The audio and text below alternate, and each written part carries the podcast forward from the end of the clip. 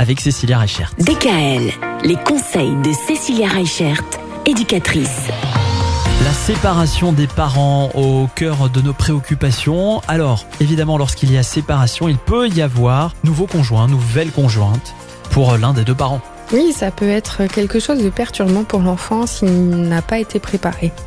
Alors forcément, on va pas accueillir son enfant un week-end et dire euh, coucou euh, maman un nouveau chéri ou euh, coucou mon chéri papa a une nouvelle copine. C'est quelque chose qui peut se préparer avec l'enfant et qui doit se préparer avec l'enfant. Parce que ben, c'est compliqué pour un enfant de déjà faire le deuil de sa famille en quelque sorte, avec son papa et sa maman. Mhm. Mais c'est encore plus compliqué pour l'enfant de comprendre eh ben, que son parent peut avoir un nouvel amoureux ou une nouvelle amoureuse.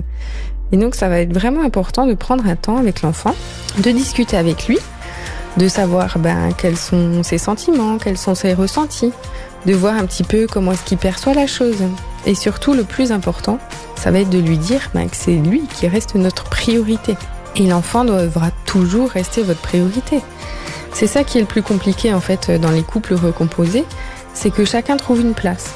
Et c'est jamais facile pour, entre guillemets, ben, la pièce rapportée, d'arriver à trouver euh, cette place au sein de cette famille qui est déjà construite.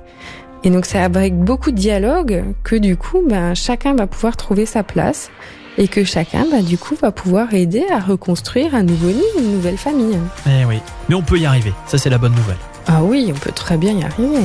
Tout en gardant le bien-être de l'enfant et tout en faisant en sorte que tout se passe bien pour tout le monde. Oui, et puis ce qui est important surtout, c'est de savoir que c'est pas parce qu'une famille n'est plus composée du papa de la maman, mais peut avoir un beau-père ou une belle-mère, que c'est pas une vraie famille. Au contraire, on a des fois des familles qui sont encore plus soudées et encore plus liées.